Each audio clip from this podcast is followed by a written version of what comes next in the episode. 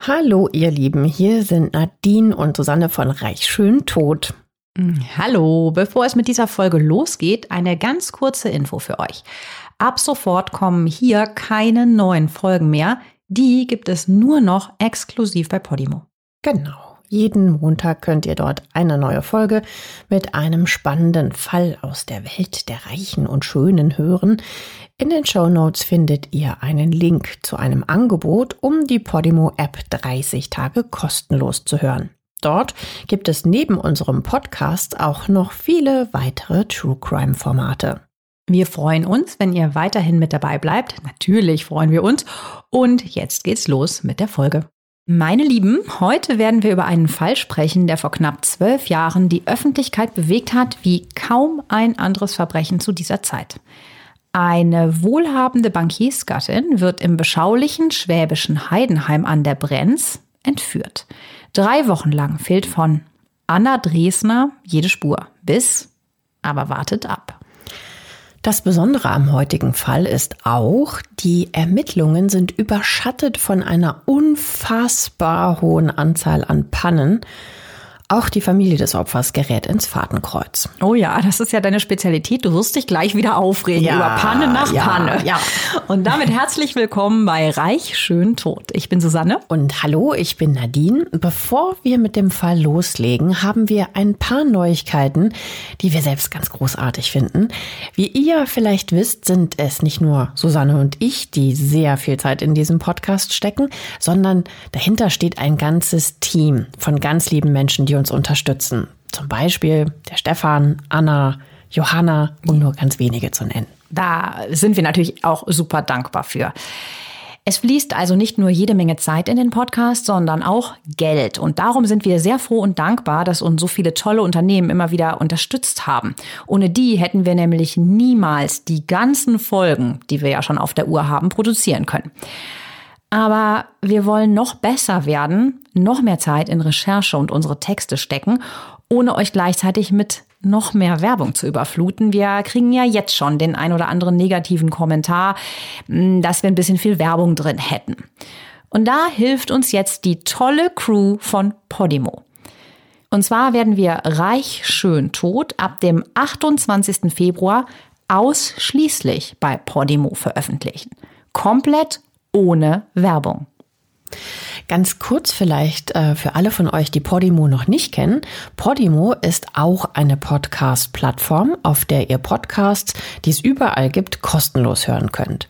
Für 4,99 Euro im Monat bekommt man bei Podimo aber zusätzlich hunderte tolle Podcasts, die man nur dort hören kann und obendrauf sogar noch 20.000 Hörbücher. Podimo ist also so ein bisschen so wie das Netflix unter den Podcast-Plattformen. Ja, und wir sind ehrlich gesagt sehr stolz, denn ab dem 28. Februar gehören auch wir mit Reich Schön Tod zu diesen exklusiven Podimo-Podcasts. So können wir auch weiterhin neue Folgen von Reich Schön Tod recherchieren, aufnehmen und schneiden. Und wir können die Qualität unserer Geschichten in Zukunft sogar noch steigern und haben gleichzeitig eine gewisse Sicherheit, die uns niemand sonst bieten kann. Und das, also, dass die Produktion auch immer weitergeht. Und das alles eben für euch auch ohne manchmal für den einen oder anderen vielleicht nervige Werbung. Genau. Wenn ihr da auf dem Laufenden bleiben möchtet, guckt einfach mal bei unserem Instagram-Account vorbei. Da gibt es auch in den nächsten Wochen noch so das ein oder andere kleine Gewinnspiel von und mit Podimo. Und guckt euch unbedingt Podimo mal an und folgt uns dort schon mal. Wenn ihr auf reichschöntod.de slash Podimo geht, also reichschöntod in einem Wort mit OE slash Podimo, dann könnt ihr Podimo 30 Tage kostenlos testen. Und ich meine, das sind ja in unserer Welt schon vier Folgen. Und es würde uns natürlich extrem freuen, wenn ihr uns weiterhin hören möchtet. Jetzt widmen wir uns aber dem heutigen Fall. Zwei kurze Hinweise noch, bevor wir gleich äh, loslegen. Es geht in unserem heutigen Fall auch um das Thema Selbstmord.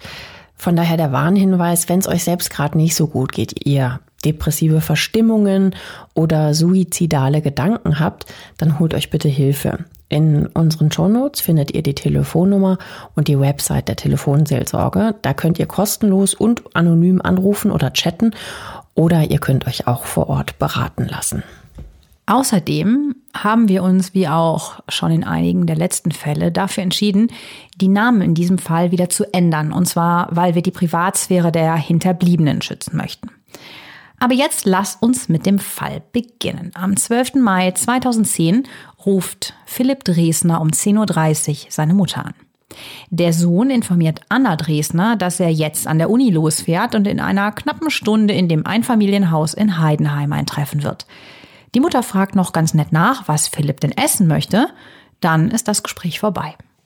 Um 11.20 Uhr ist Philipp Dresner vor Ort. Dieser Mittwochvormittag ist ungemütlich. Obwohl es schon fast Mitte Mai ist, sind es nur 11 Grad. Der Himmel ist bedeckt, immer wieder fallen ein paar Regentropfen. Philipp ist froh, dass er einen Schlüssel zum gepflegten Haus hat. Das ist mit so Palisaden verkleidet und er natürlich dann gleich reingehen kann, weil er ja einen Schlüssel hat. Obwohl Vater Jens der Chef der örtlichen Kreissparkasse ist, sieht man dem Einfamilienhaus nicht an, dass hier ein Bankier wohnt. Es ist eher ein durchschnittliches Haus in einer ganz normalen Wohngegend. Die Mutter ist nicht zu Hause. Der Sohn vermutet, dass sie sich noch schnell etwas für das Mittagessen einkauft und wartet. Schließlich fehlt der schwarze Mercedes der Mutter, eine A-Klasse, die normalerweise in der Garage steht. Ja, er wartet so, aber nichts passiert. Seine Mutter taucht auch nach einer Dreiviertelstunde nicht auf. Er greift zu seinem Handy und ruft seine Mutter an. Mailbox. Während Philipp immer noch auf seine Mutter wartet, ist der Vater gerade im Rathaus von Niederstotzingen. Dort hat der Kreissparkassenchef einen Geschäftstermin, als er um 11.23 Uhr einen Anruf erhält. Und der lässt ihm das Blut in den Adern gefrieren. Nach dem Gespräch steht er mit versteinerter Miene da, das beschreiben später ein paar Anwesende, und ruft daraufhin seinen Sohn an. Jens Dresner wirkt bei seinem Anruf auf Philipp panisch und verzweifelt. Und das aus gutem Grund. Er sagt zu seinem Sohn, Philipp, was ganz Schlimmes ist passiert. Du darfst es niemandem sagen, deine Mutter ist entführt worden. So plötzlich ändert sich alles. Vor nicht einmal zwei Stunden hat der Sohn noch, wie immer, mit der Mutter telefoniert und jetzt erfährt er, dass sie entführt wurde. Doch dass das hier für alle eine sehr ernste Situation ist, kann Philipp sofort spüren. So aufgelöst und verzweifelt hat er seinen Vater in all den Jahren noch nie erlebt, wie er zwei Jahre nach der Entführung in einem Interview mit dem Stern verraten wird. Jens Dresner sagt seinem Sohn noch, dass er jetzt das Lösegeld beschaffen müsse. Und er erzählt ihm auch, dass er mit seiner Frau Anna sprechen durfte. Die hat ihm wohl gesagt, dass sie gerade mit einem Messer bedroht wird dann legt der Vater auf. Jens Dresner wendet sich unverzüglich an die Polizei. Die soll das Lösegeld besorgen. Und das hat einen guten Grund. Der Entführer, der übrigens, kleines Detail am Rande, mit einem schwäbischen Akzent spricht, fordert von Jens Dresner 300.000 Euro Lösegeld in einer ganz bestimmten, komplizierten Stückelung. Das Problem ist, dass der Entführer dem Ehemann nur ein Zeitfenster von zweieinhalb Stunden gewährt.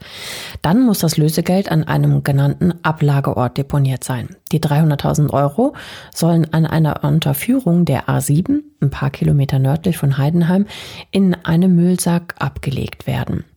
Die Stelle unweit der Grenze zwischen Baden-Württemberg und Bayern ist laut Entführer mit einer Deutschlandfahne markiert. Jens Dresner hat also, wie gerade erwähnt, die Polizei verständigt. Die Polizei will zunächst das Lösegeld selbst beschaffen. Sie sagt aber, dass sie das auf gar keinen Fall vor 17 Uhr schaffen kann. Das ist viel zu spät. Schon um 14 Uhr soll das Lösegeld ja abgelegt werden. Doch der 46-jährige Jens Dresner ist ja Vorstandsvorsitzender der Kreissparkasse Heidenheim und deshalb nimmt der Kreissparkassenchef die Lösegeldbeschaffung selbst in die Hand. Jens Dresner stellt daraufhin einen Barscheck aus, den er bei seiner Sparkasse einlösen will. Doch die hat die gewünschten speziell gestückelten Banknoten nicht vorrätig. Die Stadt Niederstotzingen, in deren Rathaus Jens Dresner immer noch ist, versucht zu helfen. Sie beantragt einen Blitzkredit bei der Landeszentralbank von Baden-Württemberg in Ulm. Jens Dresner hätte zwar mit dem Barscheck das Geld bei seiner Kreissparkasse holen und dann bei der Landeszentralbank gegen die gestückelten Scheine eintauschen können, doch das hätte zu lange gedauert. Daher der Blitzkredit. Sofort werden also Boten losgeschickt, um das Geld abzuholen. Doch die stehen in Ulm vor verschlossenen Türen der Landeszentralbank. Die haben Mittagspause. Oh Gott, oh Gott, das ist ja echt so Murphy's Law. Unglaublich und das kostet jetzt natürlich jede Menge Zeit. Ja, erst gegen 15 Uhr sind die Geldboten zurück in Niederstotzingen. Vor einer Stunde hätte bereits ja das Lösegeld deponiert werden sollen. Als die entsprechenden Scheine endlich da sind, rast Jens Dresner zu der genannten Ablagestelle unter der Autobahn. Dort legt er um 15.27 Uhr den Müllsack ab und fährt wieder weg. Die ganzen 300.000 Euro liegen also jetzt im Niemandsland bei einer Unterführung an einer Deutschlandflagge in einem Plastiksack. Aber er ist mit der Geldübergabe ganze 90 Minuten zu spät dran.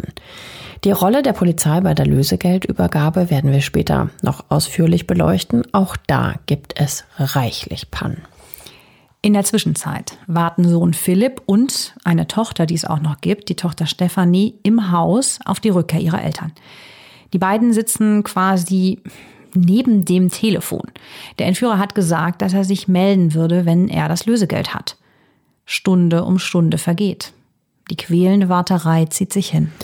Ja, es ist auch eine absolute Ausnahmesituation. Also man muss sich das ja mal vorstellen.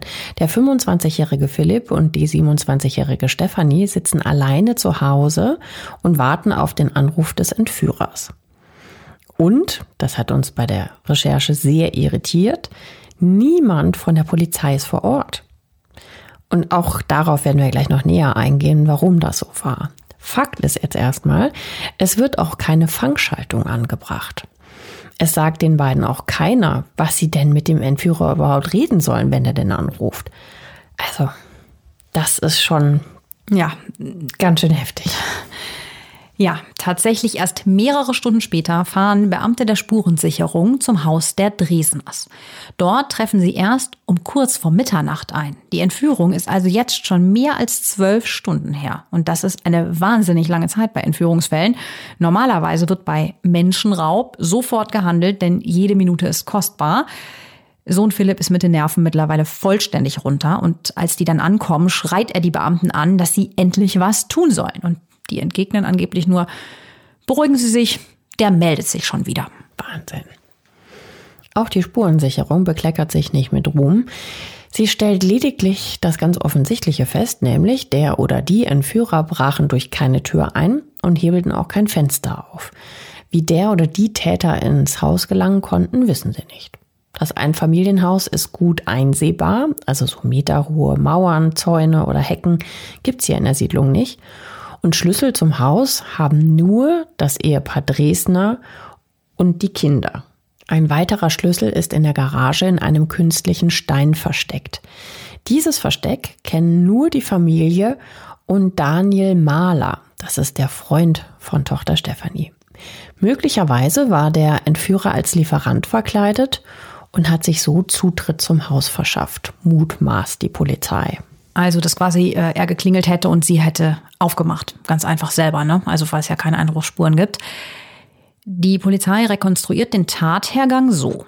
Nachdem der Täter ins Haus gelangt ist, wie auch immer, überwältigt er vermutlich Anna Dresner. Spuren eines Kampfes gibt es aber keine. Allerdings werden auf dem Boden des Wohnzimmers schwarze Schleifspuren entdeckt. Daneben liegt ein Schuh von ihr. Der zweite Schuh liegt auf dem Klavier. Der Entführer bringt Anna sehr wahrscheinlich dann direkt in die Garage. Anschließend fährt er mit ihr in ihrer schwarzen A-Klasse weg. Das Ganze muss zwischen 10.30 Uhr und 11.20 Uhr tagsüber passiert sein, also zwischen dem Anruf von Sohn Philipp und seiner Ankunft in Heidenheim. Die Garage ist also der letzte bekannte Aufenthaltsort von Anna Dresner. Trotzdem Und auch das fanden wir sehr irritierend, wird die Garage nicht sofort untersucht. Außerdem werden weder Fingerabdrücke auf der Glastür zum Windfang noch an der Tür zum Garten sichergestellt. Angeblich geht das nicht. Die Polizei äußert schon relativ früh eine These. Sie schätzt den oder die Täter als unprofessionell ein. Das hat zwei Gründe. Zum einen der ja eben schon erwähnte schwäbische Dialekt des Täters, der bei Jens Dresner ja angerufen hat. Denn so kann man ihn ja sozusagen lokal eingrenzen. Ja. Zum anderen ja halt auch die verhältnismäßig niedrige Lösegeldsumme von 300.000 Euro. Klar, das, das ist viel Geld, aber zum Beispiel bei der Oetker-Entführung, da kennen wir ganz andere Lösegeldforderungen. Also das waren in dem Fall ja dann sogar 21 Millionen D-Mark, also knapp 11 Millionen Euro bei Oetker. Ja, über die hatten wir ja in der Folge 65 gesprochen. Hört euch die gern nochmal an. Die Ermittler sagen den erwachsenen Kindern der Familie Dresner wörtlich, der will sein Geld, der holt das auch noch, wenn es dunkel ist. Also quasi nach der verabredeten Zeit. Ne, sie waren ja 90 Minuten zu spät dran, also in der Nacht. Es sei nie so, dass sich ein Entführer nur ein einziges Mal melde, versichern die Polizisten. Das wäre völlig untypisch. Ja, das ist allerdings eine krasse Fehleinschätzung, wie sich später herausstellt. Genau, denn der Entführer meldet sich nicht. Erst gegen 4.30 Uhr in der Nacht wird die Haustür aufgesperrt. Stefanie und Philipp Dresner, die gemeinsam mit einem Ermittler immer noch neben dem Telefon warten, hören Schritte von zwei Personen. Sie hoffen natürlich, dass das der Vater mit der freigelassenen Mutter ist. Doch sie werden enttäuscht. Als der Vater in Begleitung eines Beamten des SEK, also Spezialeinsatzkommandos, das Wohnzimmer betritt. Beim SEK hatte der Vater die ganze Zeit doch noch auf ein gutes Ende der Entführung gewartet. Ja, der Vater ist auch immer noch total aufgelöst. Er gesteht seinen Kindern, dass er das Lösegeld zu spät deponiert hat. Also es läuft quasi gerade alles schief. Geld ist zu spät da. Die Polizei macht auch keinen guten Job. Aber ein ganz kleines bisschen kann man die Beamten an dieser Stelle auch in Schutz nehmen. Die Polizeidirektion Heidenheim gehört zu den kleinsten in Baden-Württemberg und Erfahrungen mit so einem Entführungsfall in der Dimension hat in dieser Polizeidirektion definitiv niemand. Die Kollegen fordern deshalb Spezialisten aus den Landespolizeidirektionen an, in denen es jeweils ein Dezernat für Sonderfälle und organisierte Kriminalität gibt. Doch auch das dauert. Daher war so schnell auch niemand im Haus oder hat direkt eine Fangschaltung installiert. Eine Fangschaltung, für diejenigen übrigens, die es nicht wissen, ist ja, ähm, dass man das aufzeichnet, wenn jemand anderes anruft. In dem Fall erhofft man sich natürlich, dass der Täter anruft und dass man so noch näher bestimmen kann, wer er sein mag. Außerdem soll die Kommunikation zwischen den Beamten der Polizeidirektion, der Staatsanwaltschaft in Ellwangen und den hinzugezogenen Spezialisten schlecht funktioniert haben. Im Nachhinein kritisiert sogar der innenpolitische Sprecher der CDU-Fraktion im Landtag indirekt die Ermittler. Er sagt, die passenden Strukturen sind vorhanden, die speziellen Einheiten gibt es. Übersetzt heißt das, die Spezialisten hätten viel früher und ausschließlich das Kommando übernehmen sollen. Ja, hätten sie nämlich die Leitung gleich übernommen, wäre es wohl gar nicht zu einer weiteren Panne gekommen. Normalerweise gilt bei Entführungen ja zum Beispiel auch, dass der Schutz einer entführten Person absolute Priorität hat. Solange die Person nicht wieder frei ist, müssen sich die Fahnder zurückhalten und dürfen auf keinen Fall auffallen. Aber, und da kommt die nächste Panne ans Licht, diese Panne ist nämlich bei der vergeblichen Geldübergabe passiert. Wir haben ja eben schon erwähnt, dass wir das noch erklären werden. Jetzt kommt die Erklärung.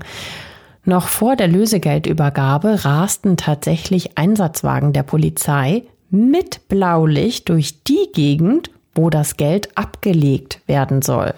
Also schön heimlich und unscheinbar, unauffällig. Total unauffällig, ja. Das Gebiet heißt Herzfeld. Das ist am östlichen Rand der Schwäbischen Alb, ganz in der Nähe von Heidenheim. Ein unübersichtliches Netz von kleinen Straßen und Feldwegen durchzieht das Gelände. Es ist flach und von weitem gut einsehbar.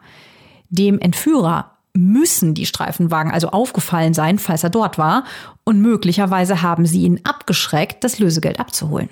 Die Polizei schickt zur Beobachtung der Übergabe parallel auch ein paar zivile Beamten in das Gebiet, die tarnen sich als Radfahrer. Aber auch die fallen auf.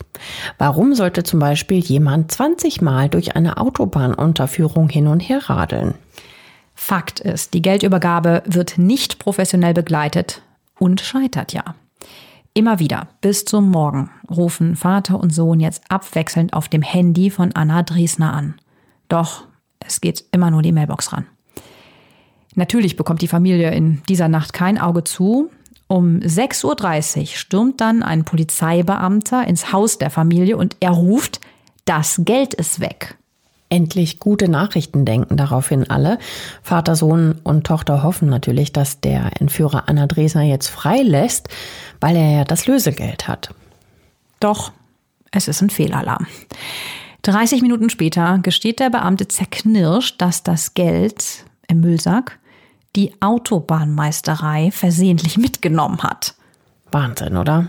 Och. Ja, die Familie rastet jetzt natürlich aus.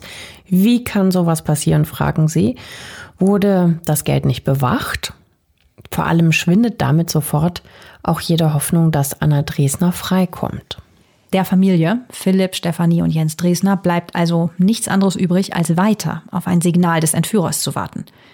Doch an diesem Tag kommt kein Anruf mehr. Genauso wenig wie an den folgenden Tagen. Dafür bekommen sie am Tag nach der Entführung den Hinweis eines Bekannten. Die schwarze A-Klasse von Anna Dresner soll an einem Sportplatz in der Nähe vorbeigefahren sein.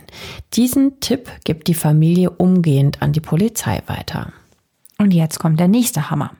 Die Beamten sagen daraufhin der Familie, dass sie gerne selber nach dem Auto suchen dürfen. Wahnsinn. Erstaunlich so, ne? Es kommt auch noch besser. Ein Beamter fährt die Dresdners sogar in die Gegend, wo das Auto gesichtet worden sein soll. Und die Familie sucht dann in dem Bereich Hütten ab und befragt eigenständig Kleingärtner, das ist so eine Schrebergartenanlage in der Nähe, wie Philipp Dresdner später in dem Stern-Interview erzählt. Dieser Polizist, der sie hingefahren hat, bleibt dagegen laut Philipp die ganze Zeit bei seinem Fahrzeug stehen und raucht. Immerhin finden die Beamten zwei Tage nach der Entführung dann die verschlossene A-Klasse von Anna Dresner. Die steht im Innenhof der Benediktinerabtei Neresheim, ein beliebtes Ausflugsziel in Baden-Württemberg. Die Abtei befindet sich gut 20 Kilometer von Heidenheim entfernt. An dem Fahrzeug können tatsächlich Kalkmatschablagerungen sichergestellt werden. Die stammen vermutlich vom braunen Juragestein aus der Gegend des Herzfelds. Der Autoschlüssel fehlt, genau wie leider irgendein Zeuge, der etwas beobachtet hat, obwohl es hier von Besuchern nur so wimmelt.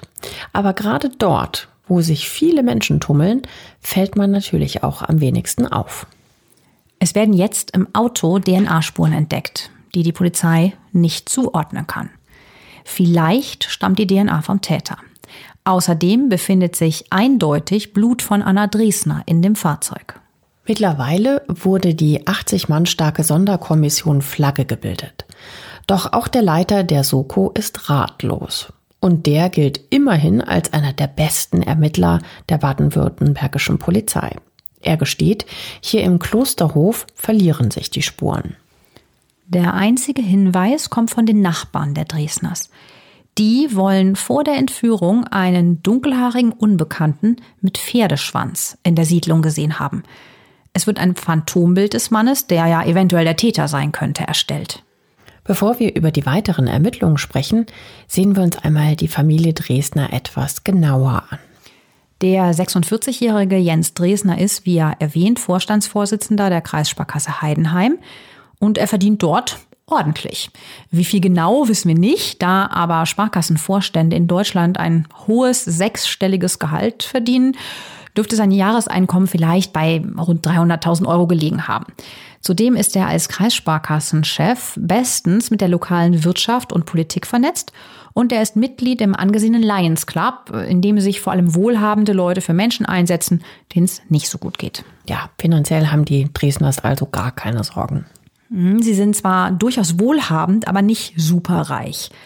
Im recht reichen Heidenheim gibt es Leute, die mehr Geld haben. Also hier sitzt zum Beispiel der weltweit agierende Maschinenbaukonzern Voigt oder der Teddybärhersteller Steif, den ihr ja bestimmt auch alle kennt. Der Kreis Heidenheim steht bei den Durchschnittsgehältern in Deutschland auf Platz drei. Also Leute verdienen hier annähernd so viel wie in München oder Hamburg. Die Tochter bringt es in einem Interview mit dem Stern auf den Punkt. Sie sagt, wir sind keine großindustriellen Familie. Wir wohnten in einem normalen Einfamilienhaus und ich finde es daher deplatziert, dass meine Mutter immer in den Medien als Bankiersgattin dargestellt wird. Ja, der Ärger ist auch verständlich. Anna Dresner ist keine Millionärsgattin, die Klischee, Klischee den ganzen Tag zu Hause rumsitzt und sich die Nägel lackiert. Sie begleitet ihren Mann zwar häufig zu offiziellen Terminen, Sie hat aber auch einen eigenen Beruf. Sie ist Sonderschullehrerin. Ähm, Anna Dresner ist ein ganz offen und herzlicher Mensch. Mit ihrer sympathischen Art und ihrem freundlichen Lachen ist sie bei allen beliebt. Das erzählen Freunde und Bekannte über sie. In ihrer Freizeit hilft sie bei der Essensausgabe für Notleidende mit in der Heidenheimer Vesperkirche. Und sie ist sich auch nicht zu schade, dort auch mal den Abwasch zu übernehmen. Anna Dresner ist außerdem eine leidenschaftliche Tennisspielerin. Bei Sportfesten bringt sie oft selbst Gebackenes mit und sie liebt ihren Garten über alles, der laut Aussagen der Nachbarn immer tiptop gepflegt ist. Die Dresners sind bodenständige Leute, wie es aussieht. Ihren Reichtum stellen sie nicht plakativ zur Schau, also sie machen keine teuren Luxusreisen, sondern sie gehen eher so in den Ferien in Südtirol wandern. Wichtiger als schnelle Autos, eine große Villa oder andere Statussymbole sind ihnen auf jeden Fall ihre beiden Kinder. Die lieben sie über alles. Philipp und Stefanie wachsen sehr behütet auf. Philipp beschreibt das Verhältnis zu seiner Mutter folgendermaßen. Ich war ein Mamakind und ich bin stolz darauf, das sagen zu können. Sie war für mich diese Urvertraute, die immer da war. Ja, das bestätigt so auch die Tochter Stefanie. Sie sagt, wir waren so behütet. Wir haben jeden Tag telefoniert. Skandale sucht man im Hause Dresdner also vergeblich. Anna und Jens sind glücklich verheiratet. In zwölf Tagen hätten sie ihren 30. Hochzeitstag gefeiert. Ein Freund der Familie beschreibt die Verbindung der beiden so. Zusammen waren sie eins, ohne sie war er nur noch halb. Hört sich schön an, ne? Mhm. Da stellt sich natürlich die Frage, warum wurde Anna Dresdner entführt? Ging es nur ums Lösegeld oder steckt mehr dahinter? Vielleicht irgendwas Persönliches? Zurück zu den Ermittlungen. In den Tagen nach der Entführung wird die Gegend rund um das Herzfeld, dort wurde das Lösegeld ja deponiert, durchkämmt. Dabei wird zumindest das Handy von Anna Dresner gefunden. Das heißt ja zumindest, dass der Täter hier gewesen sein muss. Sonst können aber keine brauchbaren Spuren sichergestellt werden. Kein Motiv, keine Spuren, keine Zeugen, die die Tat beobachtet haben. Wenige Tage nach der Entführung steht die Sonderkommission Flagge immer noch mit ziemlich leeren Händen da. Ja, und daher entschließen sich die Dresners und die Ermittler zu einem gewagten Schritt. Eine Woche nach der Entführung treten Jens Dresner und seine beiden Kinder vor die Kameras. In der Fernsehsendung Aktenzeichen XY ungelöst flehen Ehemann Jens und die erwachsenen Kinder Stefanie und Philipp tränenreich den Entführer an, Anna Dresner freizulassen. Aber viele Zuschauer nehmen den Dresners ihre Trauer tatsächlich nicht ab. Sie halten den Auftritt für unecht und die Tränen für gespielt. In Heidenheim, im Internet und in den Medien explodieren die Gerüchte und Verdächtigungen. Vielleicht steckt die Familie selbst hinter der Entführung. So manche öffentliche Vermutung. Ja, um euch mal zu zeigen, was für Ausmaße das hatte und weil es für später auch noch sehr wichtig wird, haben wir mal ein paar der harmloseren Kommentare herausgesucht. Da steht zum Beispiel, mein Mitleid hält sich in Grenzen, scheiß Bonzenpack, schreibt ein Kommentator. Oder die haben die Alte selber um die Ecke gebracht, um die Versicherung zu kassieren. Zitat, es behauptet ein anderer hm, User auf der Plattform Web Archive. Und so geht das sehr, sehr unschön weiter. Für Jens, Stefanie und Philipp Dresner muss das ein grauenhafter Zustand gewesen sein. Sie sind ja immer noch in riesiger Sorge um ihre Ehefrau bzw. Mutter. Sie sitzen also Tag und Nacht neben dem Telefon und hoffen auf den Anruf des Entführers. Immer wenn das Telefon dann klingelt, rennen alle wie wild durchs Haus. Doch am Telefon sind nur Wahrsager oder andere zwielichtige Gestalten, die die Notsituation der Familie ausnutzen und daraus Profit schlagen wollen. Vor der Tür belagert die Presse rund um die Uhr das Haus. Und in dieser absoluten Ausnahmesituation müssen die Dresners jetzt lesen, dass sie hinter der Entführung stecken sollen. Sohn Philipp Dresner beschreibt später seinen Gemütszustand zu dieser Zeit. Er sagt, der Auftritt in Aktenzeichen XY ungelöst war eine Qual. Man fleht vor sechs Millionen Zuschauern um das Leben seiner Mutter und wird danach dafür ausgelacht. Im Nachhinein sagen die Ermittler, dass es ein Fehler gewesen sei, einen solchen Auftritt der Familie zuzulassen. Für die Familie ist der Auftritt ein Desaster und die Hinweise, die nach der Sendung bei der Polizei eingingen, bringen die Ermittler nicht weiter. 22 Tage nach der Entführung kommt endlich neue Bewegung in die Ermittlungen. Aber leider nicht so, wie es die Familie gehofft hatte. Denn am 3. Juni 2010 findet ein Spaziergänger tatsächlich Anna Dresners Leiche. Ja, für die Familie natürlich totaler Horror. Und was auch sehr schlimm ist, jetzt kommt gleich wieder die nächste Panne bei den Ermittlungen. Der Leichenfundort ist nur 1,5 Kilometer von der Geldübergabestelle entfernt. Der Täter hat die Leiche unter also einem Reisighaufen neben einem Weg in der Nähe des Waldrands abgelegt. Und genau diesen Wald durchkämmten die Polizisten bei der Suche nach Anna ja. Ah, da fragt man sich natürlich schon, wie kann es sein, dass die Leiche, die mehr oder weniger direkt neben dem Weg liegt, nicht von denen entdeckt wurde? Tja, wurde sie vielleicht später dort abgelegt? Hm. Hätte man die Leiche gleich bei der ersten Suche gefunden, wäre der Familie ein dreiwöchiges Martyrium erspart geblieben. Auch die Obduktion, die jetzt natürlich sofort stattfindet, ist nicht sehr aufschlussreich. Der Gerichtsmediziner kann wegen der 22 Tage, die Leiche aber nachweisbar schon im Freien liegt, keinen genauen Todeszeitpunkt feststellen. Wenigstens steht die Todesursache eindeutig fest. Anna Driesner wurde erstochen. Das passt ja auch zu dem kurzen Telefonat, das Jens Dresner mit seiner Frau führen darf, als der Entführer das einzige Mal anruft. Da sagt sie ja auch, dass sie mit einem Messer bedroht werde. Jetzt kommt der nächste Hammer der Ermittler. Normalerweise werden die Angehörigen als erstes über einen Todesfall informiert. In diesem Fall ist das anders. Am 4. Juni 2010 liest Philipp Dresner im Internet, dass eine Frauenleiche in einem Wald in der Nähe des Herzfelds gefunden wurde. Philipp Dresner schwant Schlimmes. Er kann aber bei der Polizei zunächst nichts herausfinden. Erst mitten in der Nacht erscheinen dann der Soko-Chef und der Familienbetreuer der Polizei bei den Dresners und überbringen die traurige Nachricht persönlich. Dieser Betreuer ist der einzige Beamte, der während der ganzen Ermittlungen menschliche Züge zeigt, wie Sohn Philipp später in dem Stern-Interview berichtet. Er sagt der Familie, dass er persönlich damit nicht klarkäme, dass sie Anna Dresdner nicht zurückgebracht hätten. Spätestens jetzt, seit die Familie die Nachricht über den Tod von Anna Dresdner im Internet lesen musste, ist die Basis der Zusammenarbeit mit den Ermittlern komplett zerrüttet. Stefanie Driesner findet auch im Stern-Interview sehr deutliche Worte.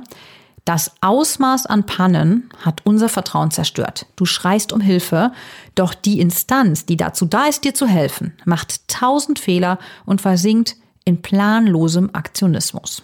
Am 9. Juni 2010, die Entführung ist jetzt exakt vier Wochen her, findet eine bewegende Trauerfeier in der katholischen Dreifaltigkeitskirche in Heidenheim statt. Mehr als 1000 Trauergäste kommen, um Abschied von Anna Dresner zu nehmen. Die Kirche ist bis auf den letzten Platz besetzt. Viele kommen gar nicht mehr zur Tür rein. Sie harren vor der Kirchentür in drückender Hitze aus und verfolgen den Gottesdienst über Lautsprecher. Ja, wir hatten ja gesagt, dass sie sehr beliebt war, ne? Und sie hat sich ja auch in der Kirche engagiert. Also ja, hat äh, viele berührt. dann. Ja, und sie waren im Fernsehen bei Aktenzeichen XY. Ja, ne? Das ja. hat auch noch mal viele Mit aufmerksam gemacht. Mit Sicherheit. Also drinnen spricht zunächst Tochter Stefanie, die 27-jährige schluchzt so stark, dass sie kaum zu verstehen ist. Am Ende sagt sie, Mama, ich vermisse dich, du fehlst mir so. Es ist wirklich unglaublich traurig. Auch ihrem drei Jahre jüngeren Bruder Philipp laufen während der Ansprache die ganze Zeit Tränen übers Gesicht. Der 24-Jährige schließt mit den Worten Mein Verstand kann es nicht verstehen, mein Herz kann es nicht akzeptieren. Es gibt niemanden in der Kirche, der nicht mitweint. Man kann die Trauer förmlich mit Händen greifen. Schließlich wird Anna Driesner in Heidenheim bestattet. Nach der Trauerfeier will die Polizei das Kondolenzbuch von der Familie haben. Sie vermuten, dass sich der Täter möglicherweise darin verewigt hat. Ja, der müsste dann aber schon ein bisschen blöd sein, oder? Sich da reinzutragen. Ja, aber die Erfahrung zeigt, manche Täter lassen sich tatsächlich auch auf der Beerdigung ihrer Opfer sehen. Also ich meine, denk mal an den Chippendales-Fall in Folge 72 oder auch beim Gucci-Mord in Folge 20. Daher wollen sie dieser Spur zumindest nachgehen. Aber die Dresdners weigern sich, das Kondolenzbuch herauszurücken. Das Vertrauen zur Polizei ist einfach zerstört. Die Familie hilft auch bei den weiteren Ermittlungen nicht mehr mit. Vor allem Jens Dresdner, also der Ehemann, verschafft seiner Wut auf die dilettantische Pannermittlungen Luft. Ihm reicht's jetzt einfach. Er beschwert sich mehrmals über die Polizeiarbeit, unter anderem beim Regierungspräsidenten in Stuttgart und beim Präsidenten des Deutschen Sparkassen- und Giroverbandes. Auch nach der Beerdigung von Anna Dresner kommt die Familie nicht zur Ruhe. Im Gegenteil, ab jetzt wird es immer schlimmer. Sechs Wochen nach der Entführung meldet die Schwäbische Post im Internet, es gebe das Gerücht, dass Jens Dresner in U-Haft sitze. Als die Familie die Meldung liest, sitzt Jens Dresner aber nicht in U-Haft, sondern zu Hause im Wohnzimmer. Er greift sofort zum Telefon und ruft in der Redaktion an. Aber seine Bemühungen, die Sache klarzustellen, sind nicht gerade von Erfolg gekrönt. Der Artikel vom 30. Juni 2010 ist immer noch online, bis heute. So wird die Familie, ja, man, man kann schon so sagen, eigentlich ein zweites Mal zum Opfer. Ja, traurig aber wahr. Immerhin wird vier Monate nach der Entführung auf das wiederholte Drängen der Familie hin auch endlich die Garage untersucht. Dort wurde Anne Dresner ja vermutlich gewaltsam gezwungen, in ihre A-Klasse zu steigen, aber nach vier Monaten sind natürlich viele Spuren überhaupt nicht mehr vorhanden. Ja, für die Familie war das mit Sicherheit schlimm, denn ab Oktober 2010, knapp fünf Monate nach der Entführung, ermittelt die Polizei jetzt plötzlich gegen Sohn Philipp Dresner und gegen Daniel Mahler, den Freund von Tochter Stefanie Dresner. Ja, das kommt jetzt natürlich total überraschend, vor allem natürlich für die beiden Betroffenen. Die Ermittler gehen der Spur nach, dass die beiden mit einem weiteren Komplizen hinter der Entführung stecken könnten.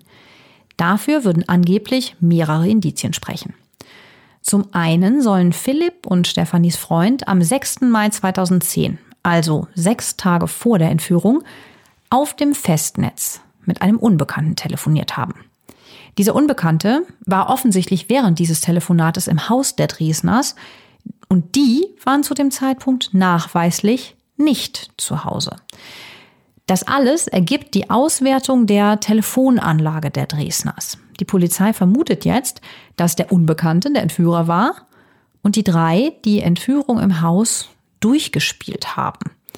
Außerdem hat Sohn Philipp die Anrufliste seines Handys vom 6. Mai 2010 gelöscht.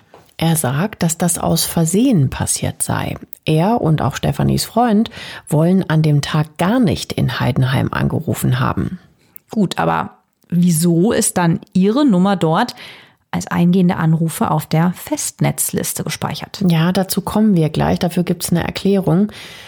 Angeblich sollen die beiden, also Philipp und Stefanis Freund, auch Selbstmordgedanken geäußert haben. Diese vermeintlichen Selbstmordgedanken, die gelöschte Telefonliste und die beiden ungeklärten Anrufe reichen den Ermittlern jedenfalls, um die beiden zu verdächtigen. Gut, also ehrlich gesagt hört sich das nach sehr, sehr dünnem Eis an und als ob die eigentlich wirklich nicht viel in der Hand haben. Und also es ist schon hochspekulativ. Ja, Trotzdem werden tatsächlich jetzt die Wohnungen der beiden überwacht. ihre Telefonate abgehört und ihre E-Mails gelesen und das über insgesamt 13 Monate. Also daran kann man wirklich sehen, wie wenig die Polizei gegen den oder die Täter tatsächlich in der Hand hat, oder? Also wenn sie so einen Aufwand gegen Familienmitglieder oder fast Mitglieder wie Stefanis Freund betreiben. Ja, stimmt. Philipp und Daniel sind sogar ein halbes Jahr lang die beiden Hauptverdächtigen. Das musst du dir mal vorstellen. Ja, vor allen Dingen was für eine krasse psychische Belastung, ne? Nachdem die ganze. Ja, du hast die Trauer plus ja. noch das jetzt obendrauf. Damit ja. hast du ja niemals gerechnet. Also, wir wissen ja, schlimmer geht immer. Als Jens Dresner ein paar Monate nach dem Mord an seiner Frau dann wieder zur Arbeit zurück in die Bank geht, vorher war er verständlicherweise krankgeschrieben, gibt es eine anonyme Anzeige bei der Bankenaufsicht BaFin. Darin steht, dass er nicht geeignet sei, eine Bank zu führen. Das ist echt fies. Auch weil Jens Dresner fachlich über alles geschätzt wird. Aber wo Erfolg ist, sind die Neider offensichtlich auch nicht weit. Bis heute rätseln die Kinder übrigens, wer das ihrem Vater angetan hat. Vielleicht war es hm, ein enttäuschter Anleger, vielleicht ein Konkurrent, ein neidischer Kollege. Ja, man weiß es nicht. Den Vater zieht der Tod seiner Frau und natürlich auch die unsäglichen Gerüchte um seinen Sohn als möglichen Täter jetzt natürlich total runter. Er fällt in ein ganz tiefes Loch und entwickelt eine schwere Depression. Tochter Stephanie sagt, dass er von seinem Schmerz regelrecht aufgefressen wurde. Er hält es zu Hause nicht mehr aus und fährt zu seiner Schwester nach Bayern. Wieder gibt es in den Medien Gerüchte. Es heißt, ist er jetzt zu seiner Geliebten gezogen? Ja, eine total erfundene Geschichte, die die Familie aber natürlich zutiefst verletzt. Außerdem macht er sich ständig selber Vorwürfe. Hätte er das Haus nicht besser schützen müssen? Mit einer Alarmanlage oder so? Hätte er die Polizei nicht verständigen sollen? Hätte er das Geld rechtzeitig abliefern können? Wäre dann vielleicht alles gut gegangen? Manchmal läuft er wie ein Tiger in einem Käfig durch sein Haus. Er schafft es nicht mehr, Briefe zu beantworten. Er lässt die Rollläden unten, weil er den Blick in Annas gepflegten Garten nicht mehr ertragen kann. Einladung von Freunden schlägt er aus. Er verkriecht sich in sein Inneres. So beschreiben Vertraute der Familie sein Verhalten gegenüber dem Spiegel. Anfang Januar 2011 checkt Jens Dresner in einer psychiatrischen Klinik ein. Dort will er gegen seine Depressionen kämpfen. Als er in der Klinik ankommt, liest er in der Bildzeitung, dass er der Vater von Zwillingen geworden sei. Auf der Titelseite ist tatsächlich sein Foto abgebildet. Also ich meine, äh, da, da, fragt man sich ja wirklich irgendwie, wie kommen die denn da, da drauf, oder? Also und vor allem, du bist nach dem Mord an deiner Frau ne, schwer depressiv und dann musst du dir sowas auch noch reinziehen. Also das ist echt ja, da, da gibt's ganz viele totale Falschmeldungen. Ich weiß auch nicht, warum die sich weiter darauf so gestürzt haben. Zum Beispiel auch, dass, ähm, dass Anna Dresner Affären gehabt haben soll. Das ist auch eine Falschmeldung. Also Jens Dresner weist die Berichte zwar vehement als Lügen zurück, aber im Internet wird er von einigen tatsächlich wirklich als der Mörder seiner Frau dargestellt, der die Entführung nur erfunden hat. Die Familie will sich gegen die Gerüchte und Falschmeldung zur Wehr setzen, aber die Anwälte raten ihnen davon ab. Tochter Stefanie fasst den Gemütszustand des Vaters zusammen. Erst wurde er auf fachlicher Ebene diskreditiert, dann auf der moralischen. Das war eine systematische Zerstörung. Und das mit der Zerstörung ist keineswegs übertrieben. Darüber werden wir gleich auch noch mal ausführlich sprechen. Mitte Februar 2011 ist Jens Dresner seit sechs Wochen in der Klinik. Er bekommt Medikamente, die Antidepressiva schlagen aber nicht so richtig an. Plötzlich tauchen am Nachmittag drei Polizeibeamte in der Psychiatrie auf. Sie sagen ihm, dass sein Haus jetzt durchsucht werden müsse, weil sein Sohn und sein Schwiegersohn ins B Kontakt mit dem Entführer hatten. Im Haus wollen sie entsprechende Beweise sichern. Ja, also das ist jetzt quasi die Weiterführung dieser Spur Telefonliste mit den Anrufen von Philipp und Stefanis Freund Daniel. Wenigstens gibt es im April 2011, also knapp ein Jahr nach dem Mord an Anna Dresner, endlich einmal halbwegs gute Nachrichten für die Familie. Ein Gutachter stellt nämlich fest, dass es am 6. Mai 2010, also dieser Tag, um den es geht, einen Spannungsabfall im gesamten Stromnetz von Heidenheim gegeben hat. Für nur 197 Millisekunden war der Strom weg. Doch das reichte, um die Telefonanlage der Dresdners kurz abzuschalten. Dabei springt der ja, sogenannte Zeitstempel der Anlage auf Null, also auf Null Uhr. Alle registrierten Anrufe ab diesem Zeitpunkt wurden also eigentlich zu einem ganz anderen Zeitpunkt geführt, als in der Liste ausgewiesen steht, bis sich diese Anzeige wieder normalisiert. Die vermuteten verdächtigen Anrufe am 6. Mai 2010 von Philipp und Stefanis Freund hat es also so nie gegeben. Dadurch hat die Polizei aber ein halbes Jahr Ermittlungsarbeit verplempert. Wertvolle Zeit, in der der Mörder seine Spuren verwischen konnte. Immerhin scheiden die beiden als Täter jetzt aus. Und es gibt einen neuen Verdächtigen. Ebenfalls im April 2011 nehmen tschechische Beamten einen Mann fest, dessen Äußeres zu dem Phantombild passt, das die Polizei ja damals mit Hilfe der Nachbarn erstellt hatte. Der dunkelhaarige Unbekannte mit Pferdeschwanz ist ein polizeibekannter Rocker und soll in Linz versucht haben, Achtung, eine Bankiersfrau zu entführen. Die Überprüfung des Alibi des neuen Verdächtigen dauert mehrere Wochen und zieht sich bis zum Sommer 2011 hin. Das bringt den Heidenheimer Ermittlern übrigens massive Kritik ihrer österreichischen Kollegen ein. Die Polizei in Heidenheim begründet die lange Dauer damit, dass wegen der Urlaubszeit Zeugen nicht erreichbar waren. Am Ende haben die Ermittler dann aber keinen Beleg dafür, dass der Rocker zur Tatzeit vor Ort war. Okay, also wieder kein Ermittlungserfolg. Der Mann des Opfers, Jens Driesner, versinkt immer mehr in seinen Depressionen. Ja, und er bekommt noch zusätzlich mächtig Druck. Er hat ein Gespräch mit seinen Vorgesetzten. Dabei geht es um den Wiedereinstieg in den Job. Doch Jens Dresner ist weit davon entfernt, gesund zu werden. Er unterschreibt einen Aufhebungsvertrag und verliert dann seinen Job.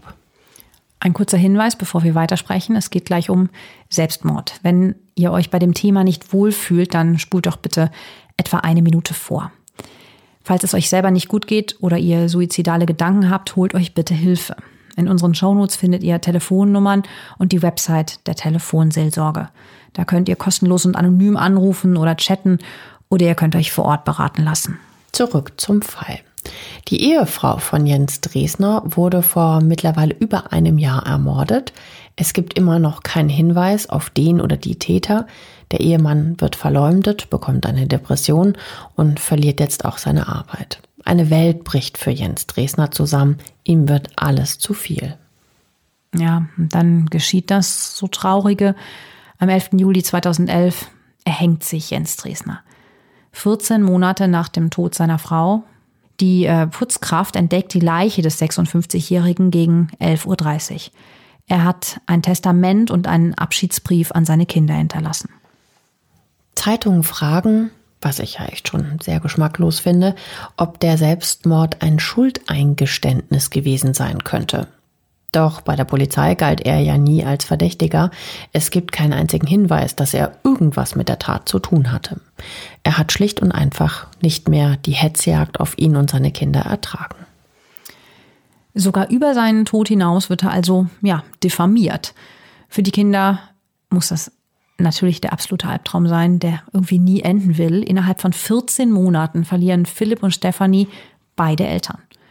Philipp wird sogar ein halbes Jahr lang verdächtigt und überwacht, hatten wir ja erzählt, genauso wie Daniel, Stefanis Freund. Also ständig müssen die beiden neue Lügen über sich oder ihre Familie lesen. Also es ist, glaube ich, wirklich ein unvorstellbarer Horror in, in dem Zustand, dass die Mutter ja ermordet worden ist. Ja, ich finde es vor allem unglaublich, wie das überhaupt so weit kommen konnte, dass die verdächtigt worden sind und, und, und. Also das. Die Kinder machen ihrem Ärger dann auch in der Traueranzeige Luft.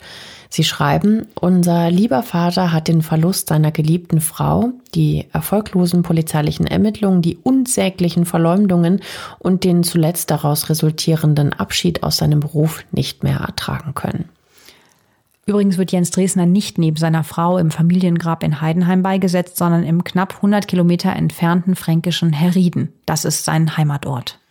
Hier hatten die Dresners vor mehr als 30 Jahren geheiratet. Es war wohl der Wunsch der Eltern und Geschwister von Jens Dresner, dass er nach Hause kommt. Ja, und später werden auch die sterblichen Überreste von Anna Dresner nochmal umgebettet und auch nach Herrieden gebracht. Also Anna und Jens liegen am Ende in einem gemeinsamen Grab.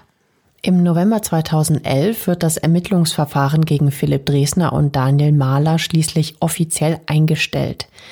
Ihre Tatbeteiligung sei, Zitat, nicht wahrscheinlich. Ja, wenigstens das, aber den Mörder haben sie halt immer noch nicht.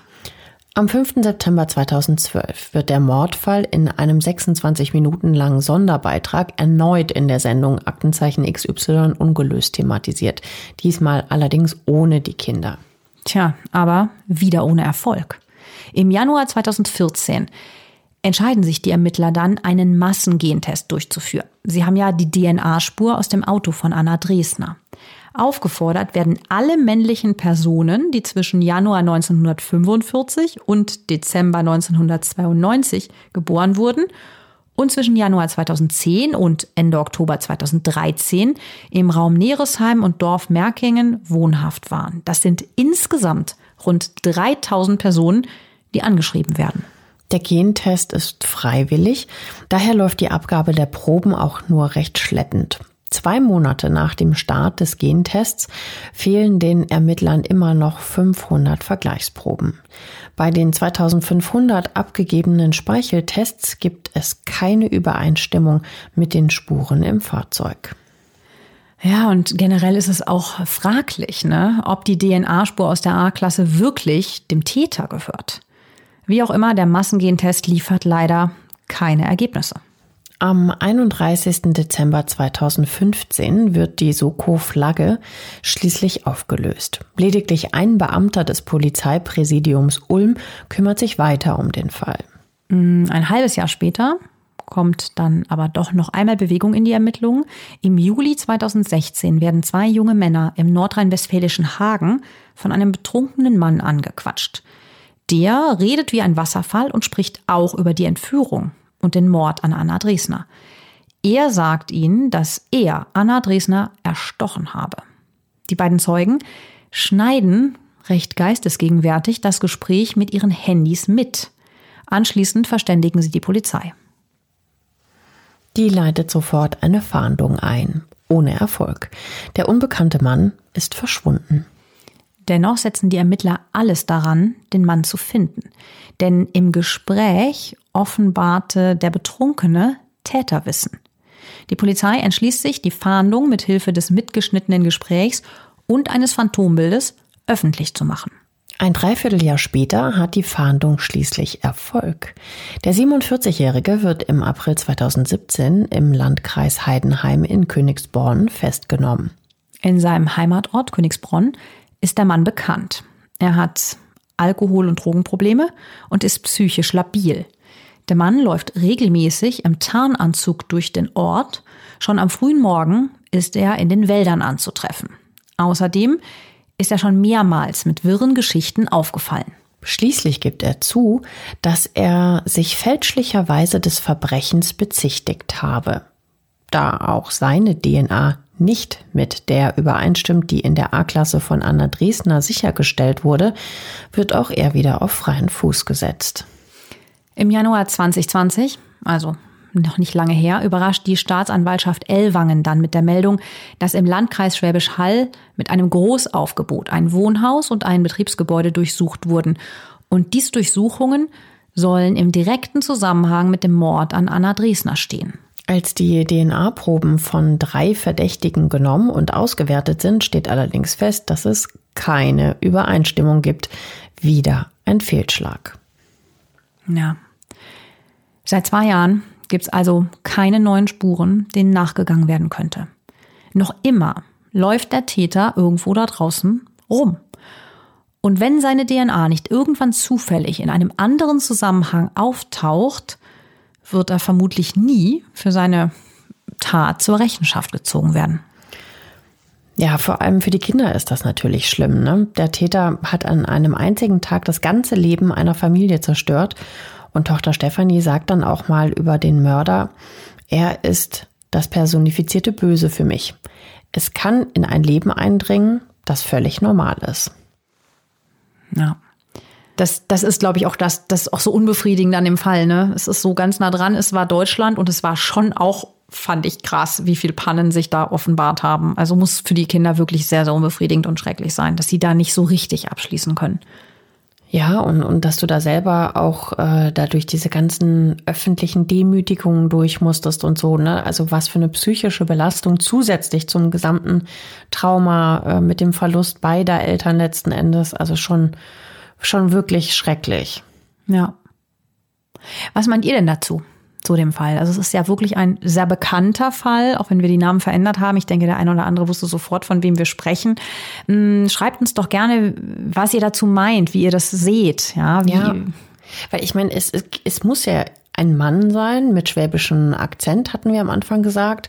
Zumindest der Anrufer, Aber wo ja. kommt der her? Ne? Also gerade wenn keine Einbruchspuren gefunden worden sind, war der vielleicht ein Bekannter zum Beispiel? Spekulativ, spekulativ, aber wäre zumindest einen Gedanken wert. Was sagt ihr denn dazu? Schreibt es uns gerne bei Instagram oder auch ähm, gerne per Mail.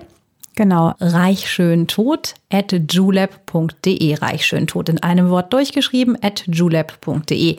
Wir freuen uns immer über Fallzusendungen und folgt uns schon mal bei Podimo. Reichschöntot ein Wort.de slash Podimo. Genau. Habt eine ganz schöne Woche und wir hören uns nächste Woche Montag wieder. Bis dahin. Tschüss. Ciao.